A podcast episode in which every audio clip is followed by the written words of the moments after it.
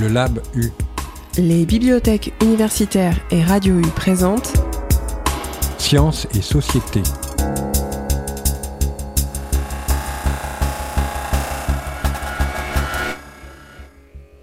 Pourquoi développer des logiciels libres?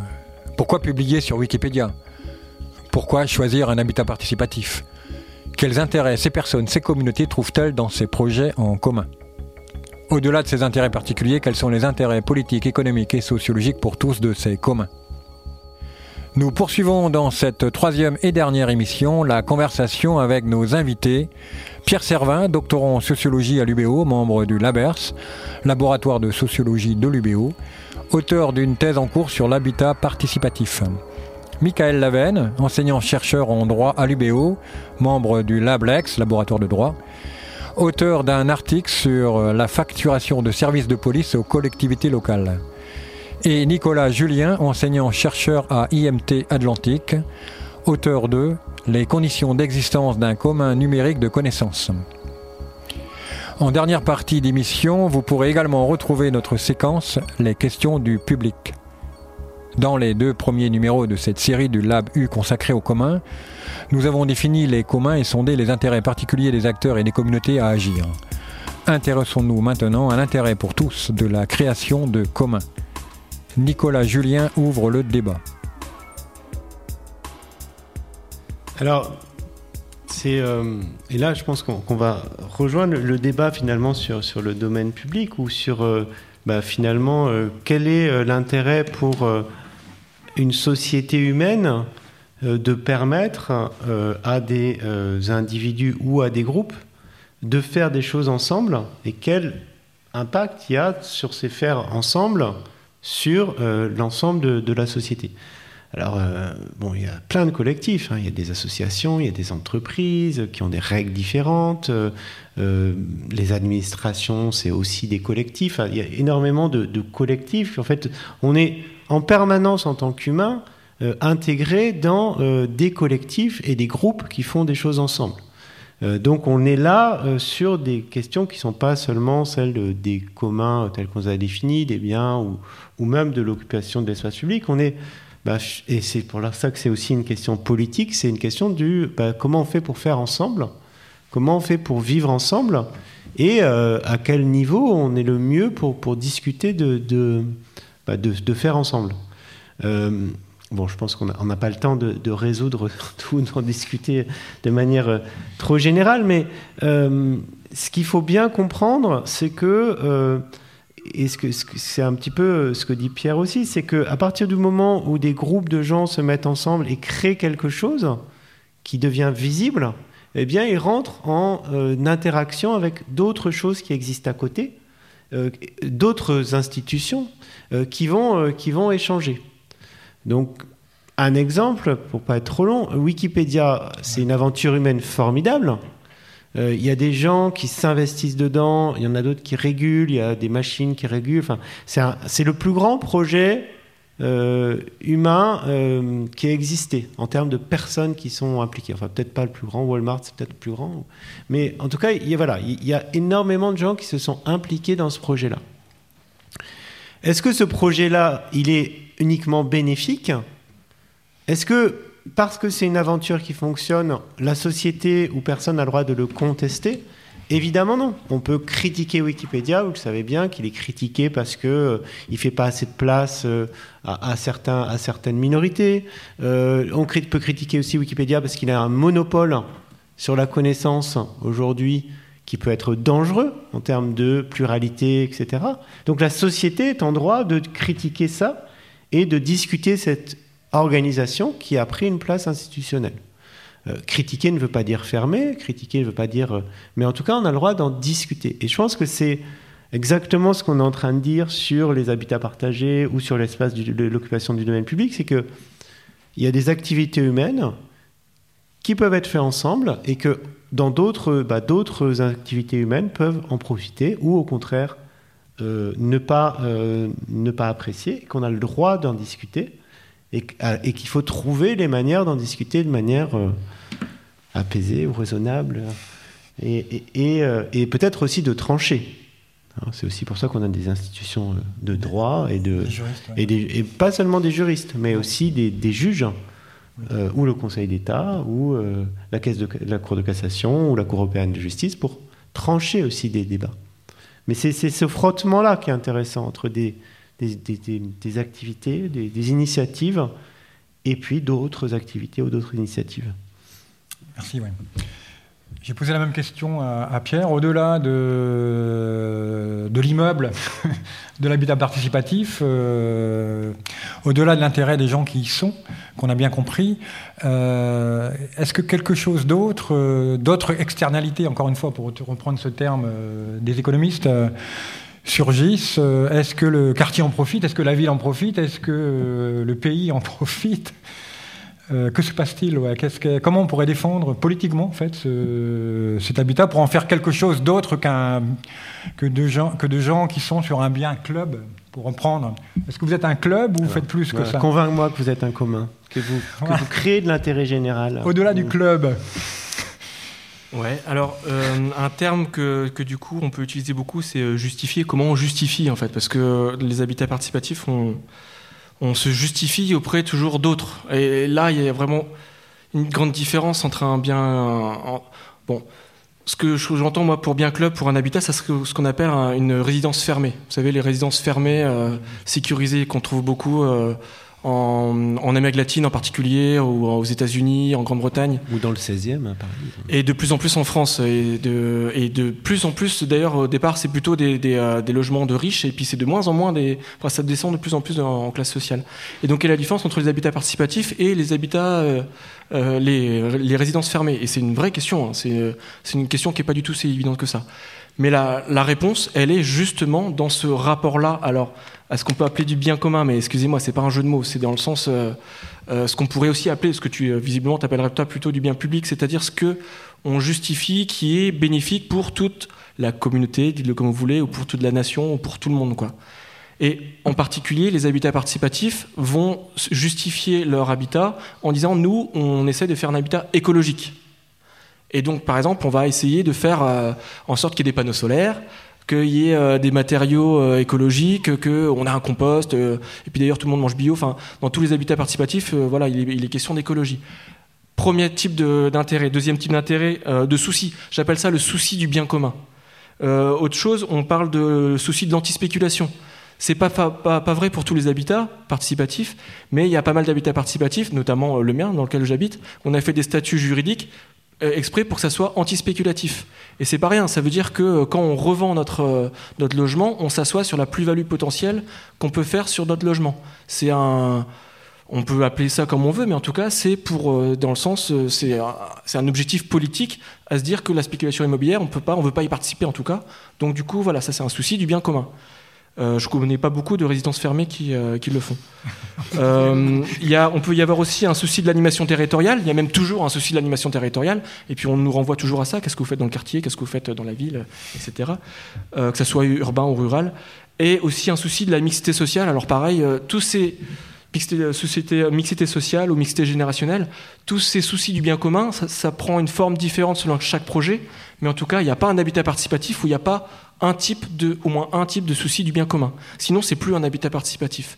Et c'est en ce sens-là, alors après tu me diras, hein, peut-être que ça serait ma définition, mais que moi je dirais que c'est pas un bien de club, comme ça le serait par exemple dans, un, dans une résidence fermée, où il y, aura il y aura une piscine qui sera mieux, il y aura plus de, il y aura plus d'habités aussi, euh, sans doute pour les habitants, mais il n'y aura pas cette sorte d'obligation-là, politique, morale, euh, euh, qui peut même être étouffante, qui peut même être pénible pour les habitants, qui est de, euh, on s'oblige, on s'auto-oblige, on s'auto-contraint à, euh, à, la, à, ce, souci du bien commun. C'est même, on se juge les uns les autres, ça fait partie du jeu aussi. On est jugé, on, s'expose au jugement en- parmi nous et parmi les autres, à savoir est-ce que vraiment on est ouvert au quartier, est-ce que vraiment, euh, est-ce que vous, n'êtes pas des bobos finalement qui s'enfermaient, ou est-ce que voilà, on s'expose toujours à ce genre de, jugement, alors que hum, il n'y a pas forcément ce jugement-là pour n'importe quel autre euh, euh, projet d'habitat qui tout simplement se présente pas comme un projet politique. En ce sens-là, moi je dirais que c'est pas un bien de club. Je sais pas ce que tu en penses, si ça si, correspond à ce que je, tu je dis. suis assez convaincu, euh, je comprends euh, la différence et on- en tout cas je trouve que ça permet d'expliquer la différence et de montrer que bah, effectivement dans un commun il y a toujours cette notion alors, politique ou de qu'une partie de ce qui est produit soit accessible à tout le monde, hors de, des gens qui le produisent. Et on, on voit bien qu'il y a ce, ce souci-là ou cette défense-là. Ben voilà, on est ensemble, on est un collectif, on crée de l'habité pour nous, mais on crée aussi des externalités, comme tu le disais, pour le quartier. Donc, euh, dans ce sens-là, euh, même et ça contraint, on voit aussi que ça contraint les individus qui sont dedans. C'est-à-dire que vous êtes venus pour euh, être avec des gens, puis vous êtes obligé de faire, bah, d'accueillir des gens dans votre salle, d'animer des apéros avec le quartier. Donc ça contraint aussi les individus qui sont obligés de faire des choses qui les intéressent ou qui veulent pas forcément ou qui les intéressent pas pour bah, que ça soit pas qu'un bien club justement. Donc dans ce sens-là, oui, ça me convainc et, ça explique aussi la différence entre un bien commun et un bien club, je pense. Juste une petite précision, toute petite.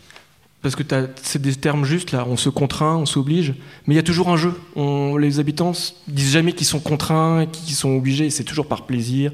C'est toujours par. Il y a toujours un jeu là-dessus, en fait. À savoir, est-ce que. euh, Est-ce qu'on fait ça par plaisir de la rencontre ou est-ce que. Bon, voilà. C'est juste une petite précision sur le mot contrainte et obligation. Je me tourne maintenant vers le juriste. En fait, je vais poser deux questions.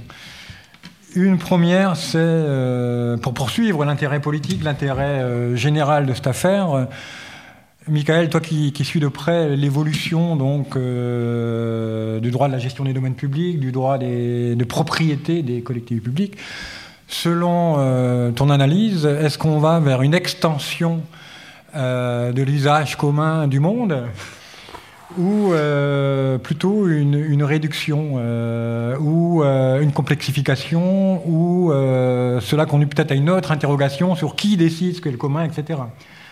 Comment un juriste qui s'intéresse quand même aux conflits, aux intérêts, aux enjeux, voit cette affaire de l'État qui semble confier de plus en plus à des privés des parties de son domaine public? Mais en fait, je pense que pour répondre à la question, enfin, euh, on dit l'État, mais en fait, l'État en soi, ça, ça n'existe pas comme un bloc monolithique. C'est-à-dire que euh, il y a les communes qui sont dans des situations de restriction budgétaire, et d'un autre côté, l'État qui, place les communes dans une situation de restriction budgétaire, et, l'État donc qui édicte les règles relatives à ces questions, qui vont dire, bon, en fait, il faut que ce soit satisfait la conciliation avec l'intérêt général, et de l'autre, les communes qui sont dans des situations, en fait, tout simplement, de devoir trouver de l'argent pour pouvoir faire fonctionner les services publics locaux.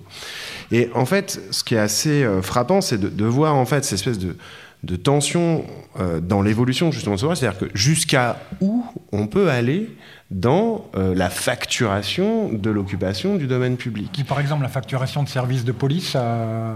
Oui, alors il y, a- il y a deux exemples qui, me- qui me viennent en tête. Le premier exemple, c'est euh, celui de, de- qui s'est posé récemment, c'est celui de l'utilisation des distributeurs de billets. C'est-à-dire que lorsqu'on va retirer de l'argent, on, on- on- enfin, le- on est sur le- dans la rue, sur le domaine public. Et donc, certaines communes ont facturé on- aux banques, parce qu'effectivement, c'est vrai, ça exigeait, euh, leur activité exigeait l'occupation du domaine public. Et là, bon, le juge a dit non, c'est un peu trop. On ne peut pas facturer aux banques. Euh, ça a été pareil d'ailleurs pour certaines boulangeries. C'est-à-dire le fait euh, des boulangeries qui tous les dimanches matins, vous avez une file d'attente pas possible sur la rue, mais les communes sont allées chercher les boulangers en disant en fait votre activité économique exige une occupation du domaine public. Donc là on a dit bon, on peut pas faire ça. Et parallèlement, parallèlement, euh, on a eu depuis, on va dire, 5-6 ans dans le domaine de la culture un phénomène assez étonnant qui a été la facturation euh, des forces de l'ordre aux organisateurs de manifestations sportives et culturelles. Pour parler très concrètement, le Festival du Bout du Monde, les Vieilles Charrues, Astropolis doivent payer euh, les forces de l'ordre. Et je ne parle pas des services de sécurité privés. Je parle des unités de CRS qui sont avec des FAMAS et qui font euh, de la Je parle pas de. vraiment, la distinction est importante. C'est vraiment de la police et de la gendarmerie. Et euh, le ministre de l'Intérieur, euh, à l'époque c'était Gérard Collomb, avait édicté une circulaire qui, généralisait en fait l'emploi le recours à ce genre de convention. Pour vous donner un ordre d'idée, euh, le, Festival des Orecaines de Belfort s'est fait facturer à hauteur de 250 000 euros. Euh, pour un festival comme Astropolis, alors j'espère ne rien trahir, mais enfin c'est quelque chose comme quelque chose comme 20 30 000 euros. sur des, c'est-à-dire ce sont des festivals qui, qui ont un chiffre d'affaires énorme. Ça, les vieilles ça brasse énormément d'argent. Mais en fait, ce qui reste, enfin, il y a une année d'avance au max, au max. Et donc, du coup, on voit d'un côté, on vous dit aux communes, ah bah non, euh, attention quand même, etc. Et de l'autre, on va voir la facturation de la police euh, pour assurer la sécurité de l'espace public. Et là, du coup, il y a des contentieux qui sont portés devant le, Conseil d'État euh, contre le ministère de l'Intérieur. Mais pour l'instant, clairement, les préfectures facturent massivement aux organisateurs de spectacles la mise à disposition des services de police et s'ils refusent de signer ces conventions, ils n'ont pas par ailleurs euh, l'ouverture, euh, accès enfin, les autorisations d'accès au public. Donc ça, c'est assez intéressant de voir ce, comment tout se mêle, la police, le service public, dans la définition du commun.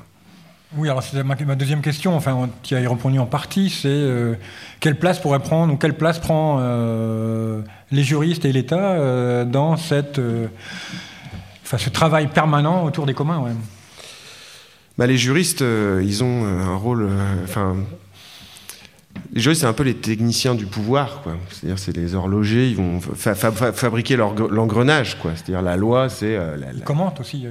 Oui, mais en fait, il, y a une grande distinction en droit. On dit, voilà, on fait du droit, on fait pas de politique. Le droit, c'est autre chose que la morale. Bon, c'est une manière de se donner une bonne conscience pour pas en faire. Et du coup, mais cela dit, ça objective dans les catégories juridiques des orientations politiques. Oui, c'est ça. C'est aussi l'objet d'un de tes articles sur la, comptabilité. Donc. Euh. C'est le fait que le, droit, en définissant ce qu'est le commun, fige euh, et naturalise cette définition. Mais en fait, cette définition, elle n'est pas figée. C'est pour ça que je me permets de rebondir sur ce qui a été dit. Il n'y a pas de définition qui tomberait du ciel et qui s'imposerait à ceux qui parlent des communs. C'est-à-dire que c'est un enjeu de lutte et ça dépend ce qu'on veut en faire, en fait. Il n'y a pas de, pour moi, euh, et en, fait, au niveau du droit, quel est le rôle des juristes? Ben, En fait, les juristes, qu'est-ce que la société veut faire de cette question du commun? Et les juristes doivent traduire juridiquement des orientations politiques. Les questions du public.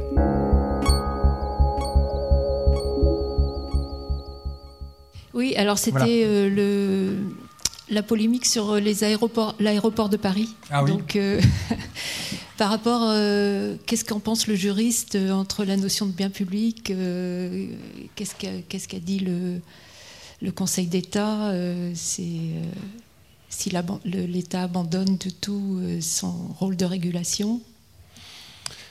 Alors, ce que j'en pense. pour ou contre? Ben. En fait, c'est la question des privatisations et ça me fait rebondir sur la question de l'État se désengage. C'est-à-dire que, alors, euh, il me faudrait un peu de temps pour les. Mais je crois absolument pas au désengagement de l'État. Même dans un contexte de privatisation. C'est-à-dire que l'État transforme la manière d'agir. Mais par contre, il euh, n'y a pas de désengagement de l'État. C'est-à-dire que c'est une autre manière de faire fonctionner les biens. Euh, par exemple, lorsque vous avez des lorsqu'il y a eu des privatisations de secteurs bancaires, vous avez eu des, des par exemple, la privatisation, prenons euh, de tout ce qui concerne la téléphonie. On a créé une institution, l'ARCEP, qui a été chargée de délivrer les autorisations d'occupation du domaine public hertzien, donc en fait Internet, etc.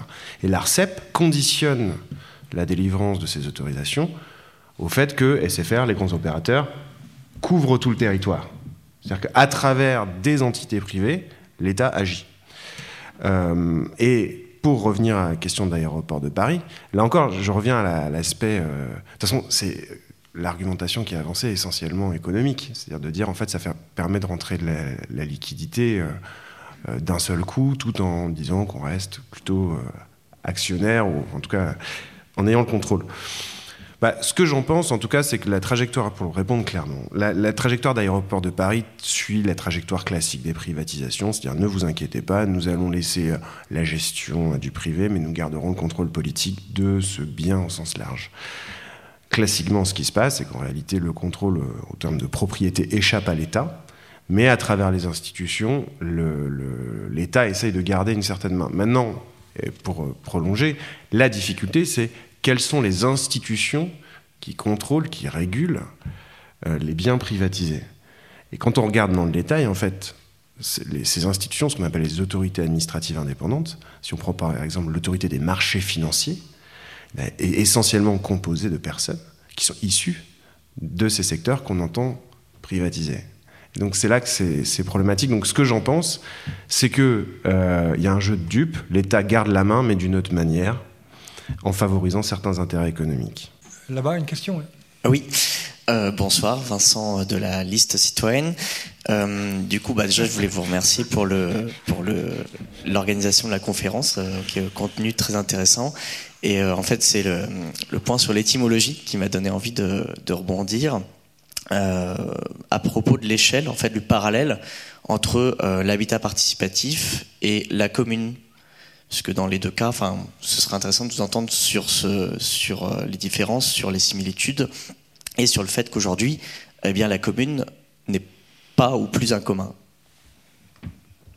C'est-à-dire Oui, je n'ai pas compris non plus. La commune est bah, L'origine de commune, en fait, c'est justement, il y, a, le mot commun également dedans. quoi. C'est-à-dire qu'on est, on est tous habitants d'un même endroit. quoi.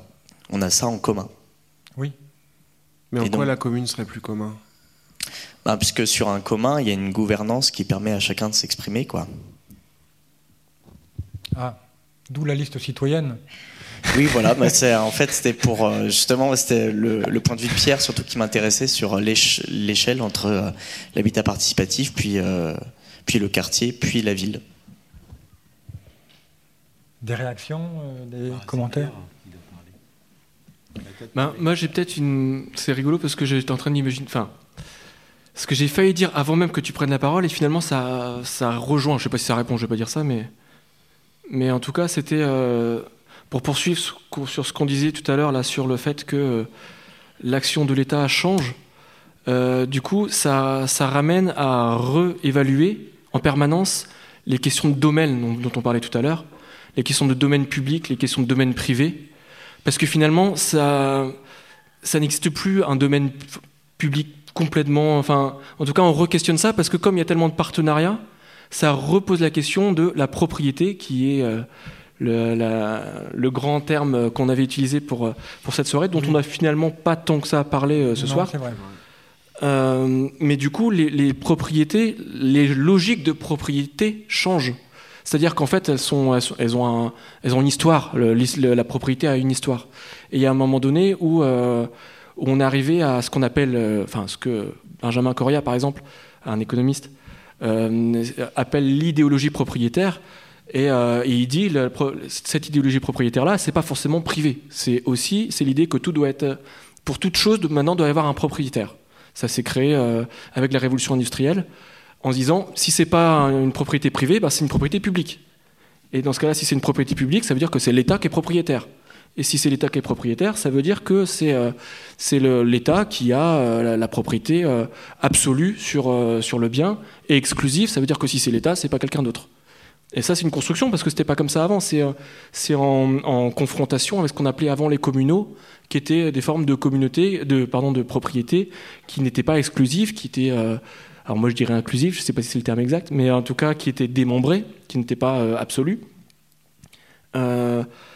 Euh, et, ça, ça rejoint vraiment cette notion-là d'État et de commune, à savoir euh, la première intention de l'État n'était pas de, des révolutionnaires euh, politiques de 1789, n'était pas de dire que l'État devait être propriétaire du bien public. C'était pas ça du tout l'idée de, de, 1789. C'était l'idée que c'était les citoyens qui devaient être bah, ils n'utilisaient pas le terme propriétaire, ça n'avait pas de sens, mais en tout cas qui devaient gérer le, je sais même pas comment on disait, c'était le bien public, mais en tout cas comment?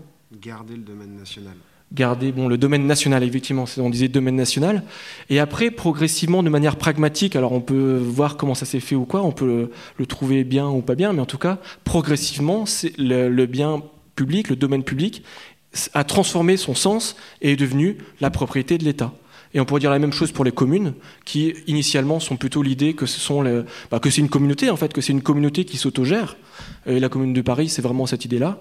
Et là maintenant, on est arrivé, euh, je ne saurais pas quand, ça tu sauras sans doute le mieux, le dire, à l'idée que la commune de Brest est en fait propriétaire de terrain, est propriétaire de biens, la, communauté de communes est aussi propriétaire, enfin il y a un échelon, différents échelons, mais du coup, euh, à savoir c'est le domaine de qui, c'est qui propriétaire de quoi.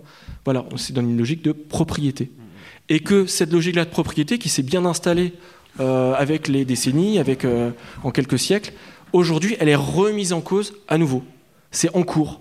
Et du coup, euh, je pense que c'est là qu'arrive cette notion-là de commun, qui veut dire plein de choses, mais qui veut toujours quelque chose, qui veut toujours dire quelque chose de l'ordre du retravail des domaines, des partenariats. De... Je, me permettre de, enfin, pour rebondir à ce que tu viens de dire, euh, c'est vrai que je trouve que on sent quand même, euh, pour revenir sur cette histoire de propriété, on sent que la, notion même de propriété, elle, est quand même très lourdement travaillé et même dans l'espace public, on va dire, euh, de, de, discussion euh, très large. Enfin, je pense au bouquin de Thomas Piketty, qui est sorti récemment sur Capital et idéologie. C'est vraiment une, remise en cause, euh, peut-être pas complète, mais en tout cas très forte de la notion même de propriété. Et ce qui est assez, enfin, je trouve qu'il y a une espèce, enfin, je sais pas ce que vous en pensez, mais c'est assez étonnant. On a le sentiment qu'il y a une espèce de, de constat que le régime de propriété classique, propriété privée, etc., euh, n'est pas efficace du point de vue environnemental, du point de vue économique. Donc on, a cette conscience-là. Et de l'autre côté, on a quand même une amplification de, des logiques propriétaristes dans le droit, droit public, droit privé. Et, là, pour le coup, je n'en sais rien, mais j'ai du mal à comprendre, d'un côté, presque une accélération de ces régimes propriétaristes, et à côté de ça, une réflexion, euh, justement, de ralentissement là-dessus. Moi, je remercie Pierre d'avoir fini là-dessus sur la propriété, parce qu'on avait fait un grand pilier. Il y a la, communauté, les ressources et euh, la gouvernance dans la notion des communs. Et il y a évidemment les faisceaux de droit, qui ne sont pas euh, des titres de propriété, mais qui sont des faisceaux de droit. Euh, on arrive à, l'issue de cette rencontre. dernière. si on n'a pas vraiment répondu à votre votre c'est le titre de la soirée, c'est-à-dire est-ce une propriété alternative ou une alternative à la propriété? Je pense Oui, oui, oui, on n'a vraiment pas attaqué bien en tête cette notion. C'est très clair que, que, que c'est enfin, ce que disent les communs, et je pense que c'est aussi pour ça qu'on a repris beaucoup Ostrom et qu'on, c'est qu'elle dit, en fait, finalement, la propriété ou le droit, comme d'autres, la coutume ou, ou la technologie, ça permet à des gens de faire des choses, d'avoir des droits et d'exercer finalement ses droits sur quelque chose. Des droits qui peuvent être des droits de contrôle, des droits d'exploitation, euh, des droits euh, à d'accéder ou de faire des choses. Et, moi, enfin, j'interprète ça comme finalement euh, la propriété est renforcée parce que des gens, des acteurs veulent renforcer leur possibilité de faire des choses, leur possibilité d'action. Mais en même temps, on sent bien que un certain nombre de droits ou de capacités de faire leur échappent. Je m'explique. Euh, aujourd'hui, c'est peut-être moins important d'avoir une voiture que ça l'était euh, il y a quelques années. Mais par contre, on a plus de possibilités de se déplacer. Donc, ce qui est important, c'est pas c'est le droit de se déplacer, c'est pas forcément le droit posséder une voiture. Et, je pense qu'il y a cette tension-là aussi où finalement il y a certains propriétaires de, droits ou de propriétaires qui veulent renforcer parce qu'ils défendent leur accès à des choses, et en même temps une société qui est, en train de reconstruire euh, autre chose à côté. Et c'est peut-être aussi ça qui est en train de se passer, c'est-à-dire que euh, les faisceaux de droit dont tu parlais, droit de contrôle ou droit d'exploitation, sont peut-être en train de se reconstruire à, côté. Et pour revenir sur, sur la gouvernance d'une commune, puisqu'on va tous voter bientôt pour, pour la gouvernance de notre commune, euh, ce qu'on ce que, ce qu'on essaie de dire aussi, c'est que, et ce que tu as bien expliqué dans, dans l'exemple de l'habitat partagé, c'est qu'une gouvernance des règles, des droits, des faisceaux de droits, c'est une négociation permanente. Et euh, peut-être qu'à Grenoble, euh, la commune ne donne pas les mêmes droits aux, personnes ou aux collectifs, aux individus.